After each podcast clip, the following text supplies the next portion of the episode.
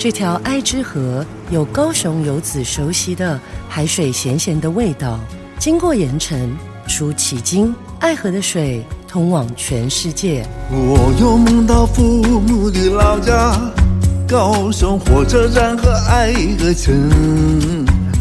寿山下港口两天，海港的人们活在海天之间。三东六河的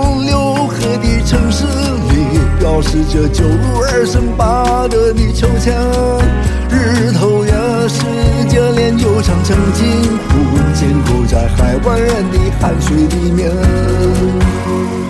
脚踏车经过七星桥梁。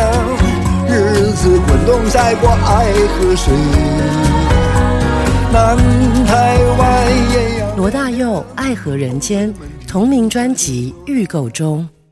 我是铭传大学历史老师骆芬美。呃，我今天要在节目中跟各位听众分享的是日本统治台湾时期的鸦片渐进政策。渐进就是渐渐的把它禁止的意思啊。那我在之前的节目里面有跟各位听众分享到说，在清朝末年的时候啊，那整个台湾的这个吸鸦片的状况啊，所以当时呢，在日本要呃来统治台湾的时候，他们就有决定说，哎，来台湾一定要严格的禁止这个鸦片。可是等到来了之后呢，这个华山之际总督他就觉得。很难做到，而且呢，他发现，呃，如果这样子就是突然的严格禁止的话，会引起台湾这些人民的反弹，所以他们就决定要采取这个，就是渐渐，就是慢慢的把它禁止这样的一个策略，而且还请了当时的民政局长回日本啊的议会里面去跟，呃，民政局长水野尊回日本去跟议会，就是做一些争辩。那在会议当中，其实是引起很大的批判，大家就觉得你你你们为什么放弃我们要严格禁止的这样的一个策略？可是，在这样的一个辩论里面，虽然他是被批判，但是后来呢，这个呃，在后藤新平的一些论述里面呢，诶，他们就被接受了哈，所以。后来日本就决定要来采取这个就是渐渐禁止的这个策略。那因为要决定要这样子，所以他们开始就是考虑的一个方式就是，那鸦片我们自己来，日本自己做好了。好，所以那个当时在台湾的这个总督府呢，他们就在一八九六年四月一号就设立了这个鸦片的制造所。哈，当时叫做制药所，因为他们把鸦片呃认定是一种药物啊，所以他们打算来研制这个鸦片，还有行销鸦片。那当时的这个后藤新平就被推荐作为整个这个鸦片的这个的一个呃卫生的一个主要的任务，那他就任命加藤尚志来担任这个制药所的所长，所以后来加藤尚志就跟后藤新平他们两个就直接来推动这个鸦片的渐进政策。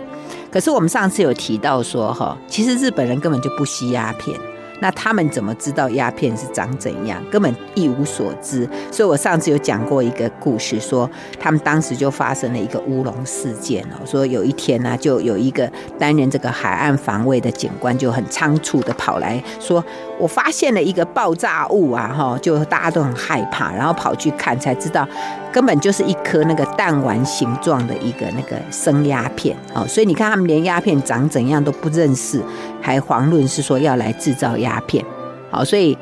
当时对鸦片的这种无知，但是他们就开始说：“哎，我们要来制造鸦片。”所以那个加藤尚治就率同了那个他们当时的这个技师，叫做中太一郎，还有所有这个制药所的一些成员，就在呃就来到台湾，然后就开始呃展开他们的调查跟研究的工作。那这个中太一郎哦，他就先去调查说，哎，台湾传统他们也有人在制鸦片呐，所以他就雇佣一些台湾人的机工，然后在他的宿舍里面就开始试着做啊，然后慢慢的才把这个那个制药所的办公室啊、工厂把它建起来啊，然后才把整个制药所的呃地方就搬到了这个工厂去啊。那最主要他们就是先分析说，呃，在台湾这个地方所贩卖的这个鸦片烟膏主要的成分，而且做出。了一些试验品出来，让一些人来吸食，来看看说，嗯，这个味道怎么样啊？可是，在日本在做的这个做鸦片的时候，还有一个障碍就是语言的障碍啊，因为当时日本人以为台湾人都会讲那个北京话，所以他们就带一个懂北京话的翻译人过来。就发现，在台湾这个地方完全没有办法沟通，所以他们只好在台湾人里面再找一个会讲北京话的人做做翻译，然后再翻翻，真就是要层层这样翻译过去。所以这当中也会产生很多的误会跟曲解啊，这是日本人自己想要做鸦片的时候，他们所碰到的一些状况哈。那但是终于呢，他们就把这个鸦片烟膏的这个制造的方式终于确定了啊，然后日本人就开始要正式生产这个鸦片烟膏。可是对这个鸦片烟膏哦，到底要用什么名字，他们就想很久，后来就决定，哎，因为它鸦片就要分成那个三等，一等、二等、三等。那一等叫做福烟，那二等叫做禄烟，三等叫做寿烟，就是福禄寿的意思哦。哇，用这种名称哦来误导消费者，真是太可恶了哈！这明明吸的会不好，却说哎呀，这是长寿烟的意思啦，说福禄寿啊。所以这种我们现在不是都要附一个说吸烟有害健康吗？对不对？那当时也没有这个标志，那你光看名称，大家都还以为，所以那时候人真的还真的把那个鸦片称为长寿膏哎哈，所以这就是鸦片当时呃日本的行销的一种方式哈。那后来这个鸦片日本就开始用一种现代化的那种大量生产，那成本当然就降低啦。所以据这个加藤。呃，在后来的这个报告里面，他就提到，他说当年度哦，就说他们有一年的那个鸦片收入啊，说这个三十万元呢，可是成本不到六万元呢，哇，你看真是暴利啊哈。那当然，日本要自己做鸦片来卖，他当然也是。针对就说这个鸦片是可以赚钱的哈，好，所以这个总督府哦，他们就决定开始要来卖。那么本来是预计在一八九六年的十月一号要开始正式的来实行鸦片的专卖，可是因为当时台湾这个抗日武装的行动太过激烈哈，所以等到第三任总督叫乃木希典。他在十月十四日就任之后呢，他就在他的隔年，就是一八九七年的一月二十一号，就发布了这个台湾鸦片令啊。那这个鸦片令的规定大概就是有几个，第一个他就说，所有的鸦片都要由日本政府来专卖啊，那政府以外的任何人都不准输入或者制造鸦片。那第二个呢，就是你。没有经过这个政府的特许，你不可以私相授受或者买卖鸦片。好，那再一个呢，就是你禁止制造或者出售任何有含鸦片的任何的药剂。好，再来呢，就是如果由政府来，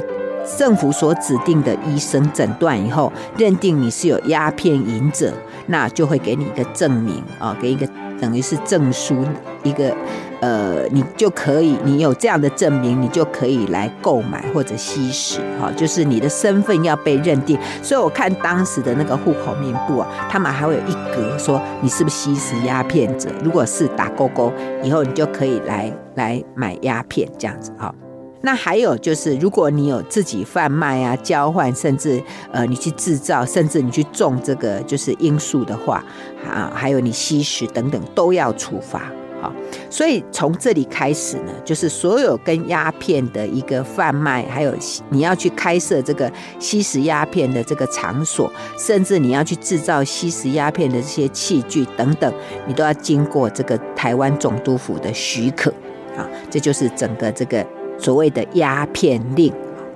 那这个鸦片令是在呃，我刚刚提到一八九七年的一月二十一号发布。那当时就是准备在四月一号就开始实施啊，所以你知道，在一月发布这个鸦片令到四月要开始实施这个期间，那总督府就开始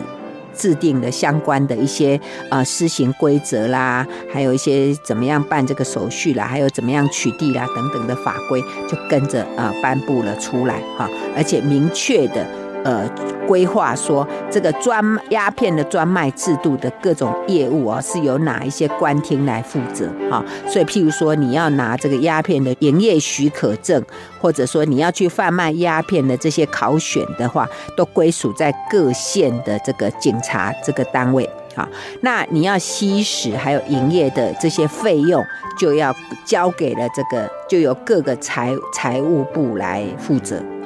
所以。整个这个鸦片令哈，嗯，在它的设计上面，我们会发现，它只是在防止新的那个吸食人口出现，可是对已经有吸食鸦片的这些人呢，他就没有任何矫正或者去救济，就说我给你一个许可证，好，你就可以开始继续吸食，所以这样子好像对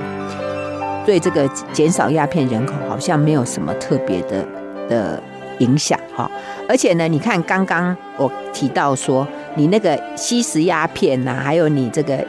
可以准许卖鸦片，他们还要缴费用嘛，然后这个费用呢，就交给了各个县市的财务部。哎，原来这个后藤新平哦，他有提到说要在台湾实行这个鸦片策略，他是说要来保护，甚至要想办法让这些吸食的人口慢慢减少。哎，他其实要保护他们呢，不是要收税，所以他一直说这个鸦片所有的这些策的这些这些事事情哦，应该要归给那个卫生部啊来负责啊。那可是现在搞了半天，他却是要把它归到财务部，所以可见呢，在这个设计上面，早就有要把这个吸食的这个这些人的这些费用，作为这个国家收入的那样的，就是总督府收入的一个部分啊。所以实际上真的是跟原来后藤新平的想法是有落差的哈。那。我刚刚讲说，这个鸦片令哦，在颁布的时候是由这个第三任总督叫做乃木希典啊。那其实他要颁布这个鸦片令，他其实有一些顾虑耶。为什么？因为毕竟这个当时台湾人哦，吸食鸦片已经好几百年了啦。那你要你要颁布这个鸦片令哈，你等于会引发很多的鸦片犯罪，因为本来我吸鸦片 OK 啊，又没有什么。又没有什么法律规定我不能吸，那你现在突然颁了一个法令出来，然后你开始有了一些罚则，那是不是就变成这些吸食鸦片的人，他就变成为一个犯罪的情况？那这么大量的这些被你归为犯罪的人口，那要怎么办？你要怎么处理？好，所以南木西典当时其实有一些顾虑，所以他当时就说好。呃，在四月一号开始实施，那先从台北市街这里开始，然后慢慢推推推到十二月一日的时候才施行在全台啊。他其实想说，透过这样子慢慢的一个一个渐进方式，避免引起反弹，因为太多人反弹，对总督府的这个呃统治哦，也是会很困难。再一个呢，因为他是说四月一号实施，那这中间还有一个一个。他在运作的时候哦，他还有一个一个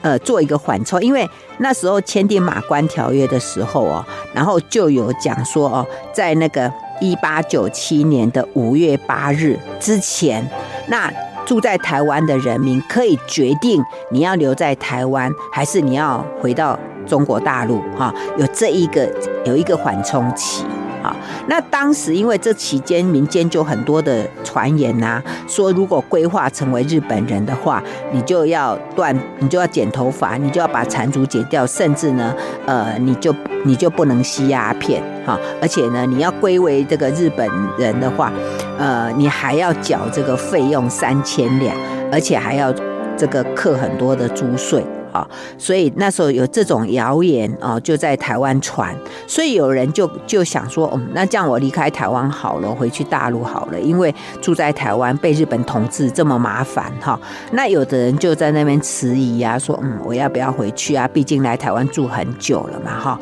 那所以当时其实乃木希典会设定在，就是说四月一号开始实施，而且一直到十二月，所以这中间的缓冲期，其实就刚好碰到有这一个就。是住在台湾的人民，他们还可以选择要不要留在台湾哈。而且乃木西典当时哦，他还怕引起呃太大的那种反弹，所以他就派遣他的民政局长叫做水野尊，就循环全台湾，然后去说明说啊、总督府啊为什么要做这种策略呀、啊？他们到底要说什么啦？而且他对这个鸦片的说法，他说。呃，说因为哈，你从来都没有吸食鸦片的人，那我们当然严格禁止你，因为你你就不可以再吸鸦片。可是你已经有吸鸦片的话呢，那我涂完禁止，你会有生命的危险，所以我会准你们继续吸烟，但是呢，你们就是要缴一些费用哈，而且呢，你们在。呃，这个这个时间点里面呢、万一你们觉得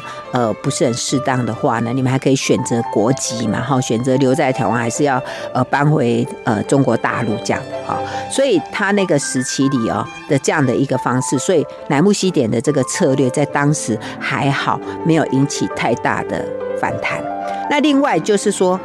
日本当时在规划这个鸦片专卖哦，他们当时有评估过啦，说这个鸦片专卖哦，到底对总督府哦可以得到多少的好处哦？所以当时的这个主要负责人就是加藤嘛，他就就是这个制药所的所长，他就评估他说，当时预估哦，全台湾吸鸦片的人口大概有十五万啊，那一年的话呢，就会有三百六十万元的收入。的收益啦，等于是利润啊，所以预估的话呢，因为当时呃，就台湾的财政规模来讲，一年大概需要有一千一百三十万元，所以如果你能够有三百六十万元的这个鸦片的，因为鸦片的策略而有的收益的话，哇！对当时的台湾的这个财政来讲，是一个很大的一个好处哦，就是可以让台湾的财政可以快快的可以建立起来啊。所以那当然，你还有一个前提就是，你还必须让台湾的治安是很好的哈。所以这个乃木希典他的顾虑很多啦哈。那看起来的话呢，就是没有很积极。所以那时候后藤新平就觉得，那你乃木希典，你到底推展起来，你顾虑这个顾虑那个啊，又又怕引起反弹，又怕呃怎么样怎么样，所以他就很生气，他就说：“哎呀，那我不要当你的卫生顾问好，我不要了，我就辞职啊。”那结果你知道吗？这个乃木希典哈，后来他的总督职就就就被就没了。这个日本呢，就在。隔年就是一八九八年，就重新任命了新的总督，叫儿玉源太郎，还有他的民政长官就是后藤新平啊。所以显然这一次的任命哦，就是针对这个鸦片专卖制度来。因为既然后藤新平他是这个鸦片专专卖制度的设计人嘛，那你就自己来执行吧。而且那个时候，因为台湾呃这个马关条约。那个日本收了这个台湾之后，整个因为台湾的这个抗日的事行动太多了，那各地他们平平这些呃反抗的的行动都平不完，所以财政造成很大的一个负担，所以那时候就有说干脆把台湾卖掉好了，哈，有这种说法在当时非常的多。各位你知道吗？那时候最想买台湾的是谁？你猜猜看，是法国。我们不是讲。早年那个当年那个侵法战争的时候，那法国就觊觎台湾很久了嘛，特别他们很想要台湾北部的这个煤矿，所以那个时候其实法国早就觊觎台湾很久，所以日本就想说啊，那么法国既然那么想要台湾，那我们就干脆用一亿元把台湾卖给法国算了啊，所以当时这个论点呃甚嚣尘上哎，可是呢那个后藤新平就说。没有，他说其实哈，台在台湾是可以赚大钱的啊，特别他就就税用这个呃鸦片专卖制度来说服日本官方，就是说哎把台湾留下来啊。那所以既然这样，那日本政府就说好吧，那你们两个去，尤其是后藤新平，就由你来推动看看，看能不能真的赚大钱。好，所以他们所以后藤新平跟儿园太郎来台湾，当然就是要想办法稳定台湾的治安，就是让台湾的这个反抗行动不要那么多。那再来就是要开拓台湾，经营台湾需要的这个财源。好，那所以如果鸦片专卖制度是让台湾赚那个拓展财源的最重要的来源，所以要赶快完成这个鸦片专卖制度。OK，所以这个。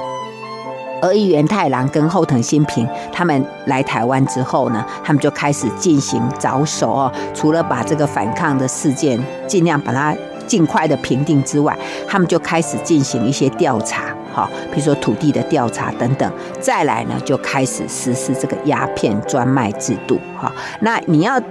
制定这个鸦片专卖制度，还要做一件事情，就是你要。把这个确定到底有多少吸鸦片的人，你要先让他们来登录，好，那你才能确定你每年大概吸食的人有多少啊？那所以这个儿玉源太郎跟跟后藤新平就在这个部分呢，他们就开始进行了这方面的策略。OK，我们先谈到这里，休息一下，广告过后再回到九八新闻台九八讲堂。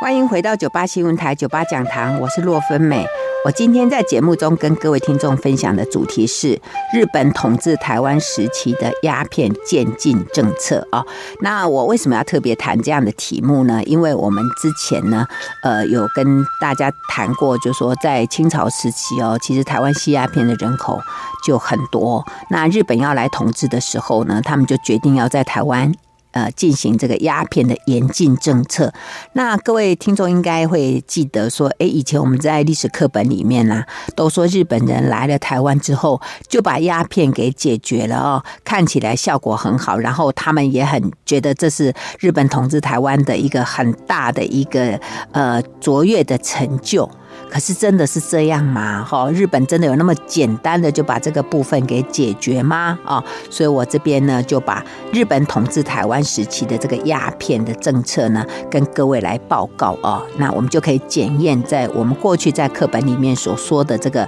日本解决鸦片的这样的一个论述啊。那我刚刚提到说哈，在呃日本。统治台湾之后啊，那因为台湾反抗行动很多，所以他们觉得治理台湾真的很费钱啊，花太多钱，所以曾经还想要把台湾卖掉，说用一亿元把台湾卖给法国好了。可是当时呢，这个儿玉源太郎呢，他就以他的规划呢，他觉得是可以赚钱的。就是你既可以解决台湾的鸦片问题，但是又可以呃解决这个日本总督府治理台湾的财政问题。那他怎么做呢？哈，所以之前的这个第三任总督这个乃木希典都做的哈觉得很很困难，所以日本就干脆就派了就是后藤新平来当民政局长，然后由儿玉源太郎来担任他的总督啊，然后他们两个来台湾就开始要推动啊，那。当时后藤新平第一个要确定的就是说，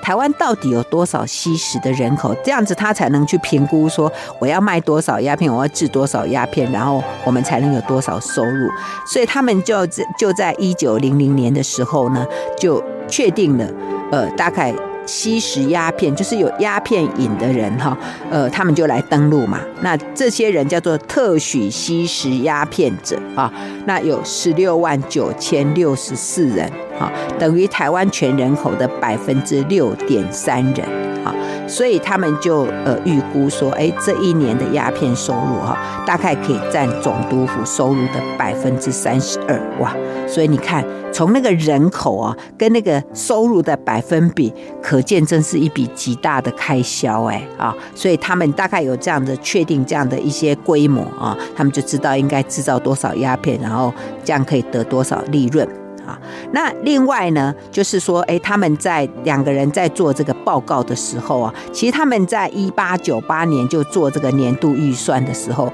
他们就提出一个计划，说他们将要在一九零九年就让整个台湾的财政能够独立。好，那当然这个计划书就里面就讲说，呃，增加税。增加收入的办法，一个就是来自于地租，然后专卖，还有就是一些出一些公债，呃，还有一些地方税。那当然还有就是鸦片的收入，哈。所以你看他们这样的报告，又登录了这些人口，啊，就给日本官方非常的安心，就觉得 OK，一定没问题了。所以呢，儿玉源太郎还奏请日本天皇还颁授这个后藤新平给他奖章，哎，啊，在一九零二年就给他奖章，那。就说，哎，他这个鸦片的政策成功啊，可以让鸦片吸食人口减少。但是实际上应该日本奖励他的是说，哎，你将会让这个这个鸦片的收入成为台湾财政上很大的一个贡献。这个奖章颁的真是有一点，我们现在看起来真是有一点不太是滋味哦。好，另外一个可以。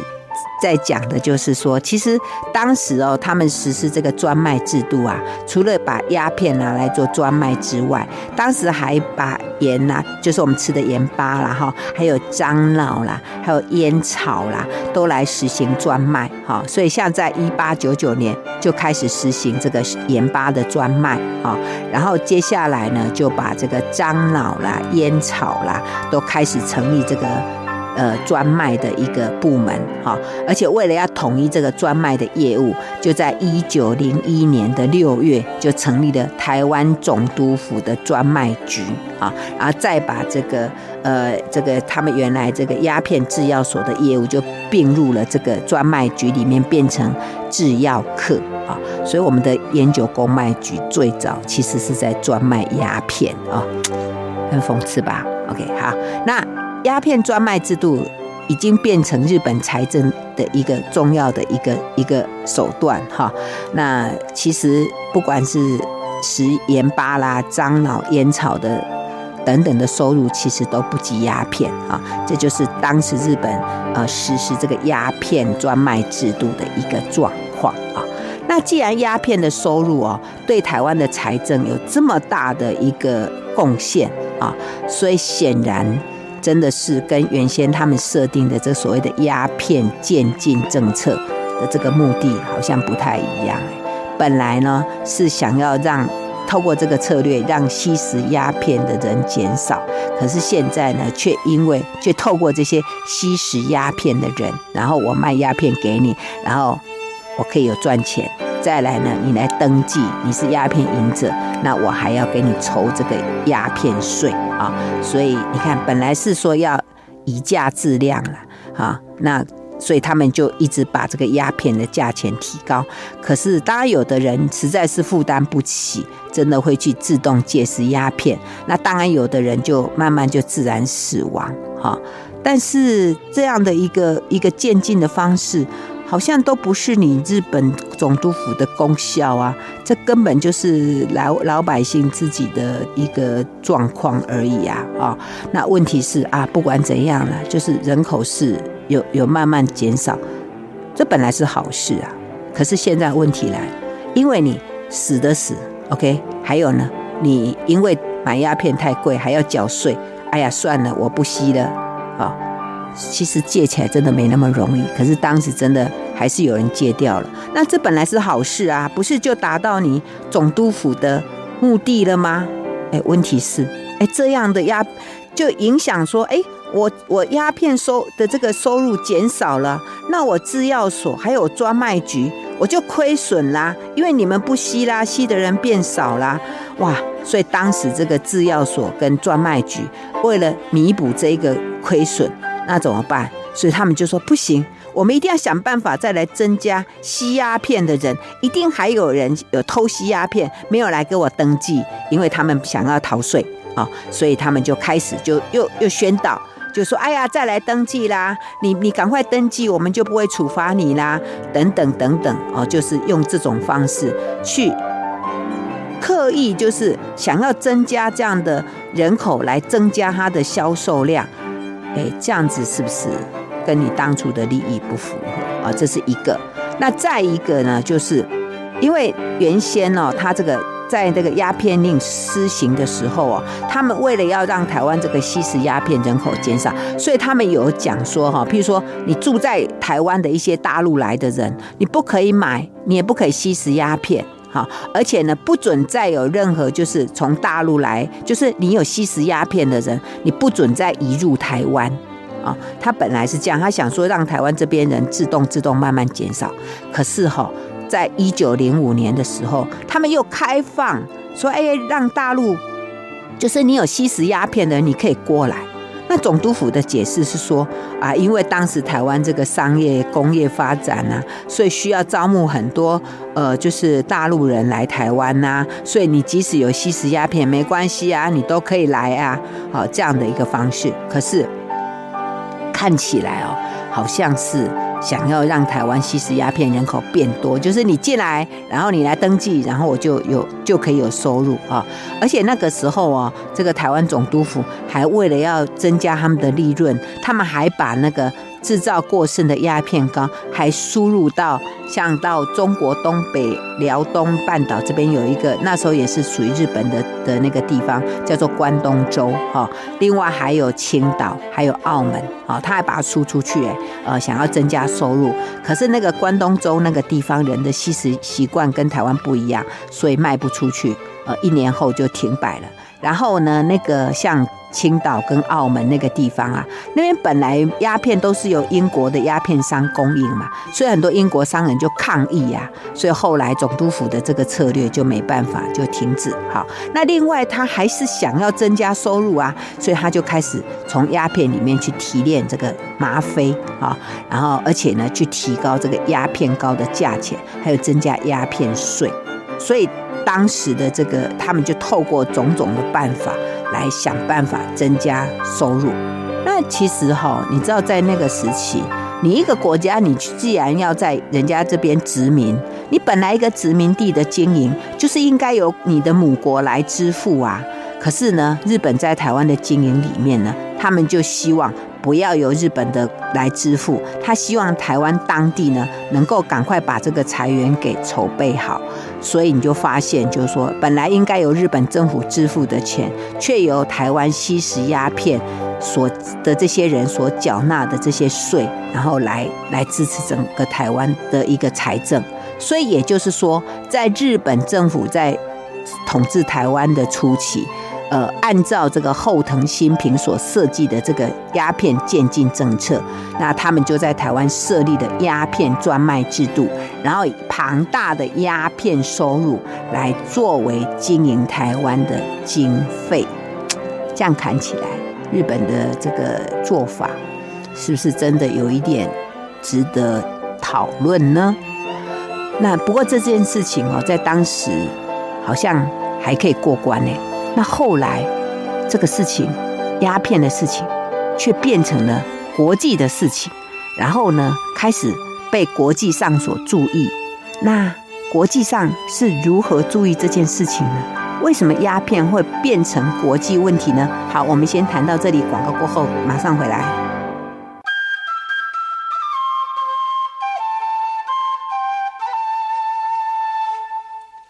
回到九八新闻台九八讲堂，我是洛芬美。我今天在节目中跟各位听众分享的主题是日本统治台湾时期的鸦片渐进政策啊。那我们刚刚前面是提到说，日本统治台湾之后啊，本来这边的财政经营非常的辛苦，可是后来日本发现呢，他们透过设立鸦片专卖制度，然后。用这个鸦片的收入，就变成为经营台湾的一个经费来源啊。那本来日本在这里做，那也 OK，而且大家还觉得很棒啊，因为他们透过这个渐进啊，就是渐渐的禁止的意思，就是这样的一个策略，诶，可以慢慢的把这个鸦片的吸食人口可以慢慢减缓。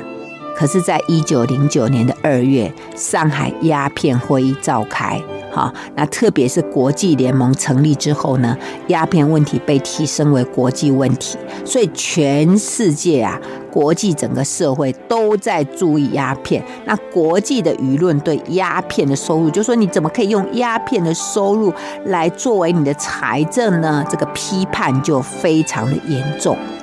所以，那日本如何因应呢？哈，我们先来谈谈为什么鸦片问题会变成国际问题啊？其实原因第一个原因就是还是整个中国大陆的鸦片的问题，因为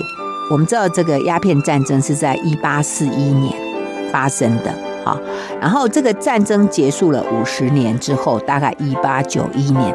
整个全中国大陆啊。这个吸鸦片的人呢，还占整个中国当当时中国大陆是四亿的人民哈，那还是占一成，哈，占一成，而且每一年这个鸦片交易而流出的白银也达数亿两，哇，这个数量很大吧？那我们知道，在甲午战争之后啊，那整个中国的这个自强运动啊，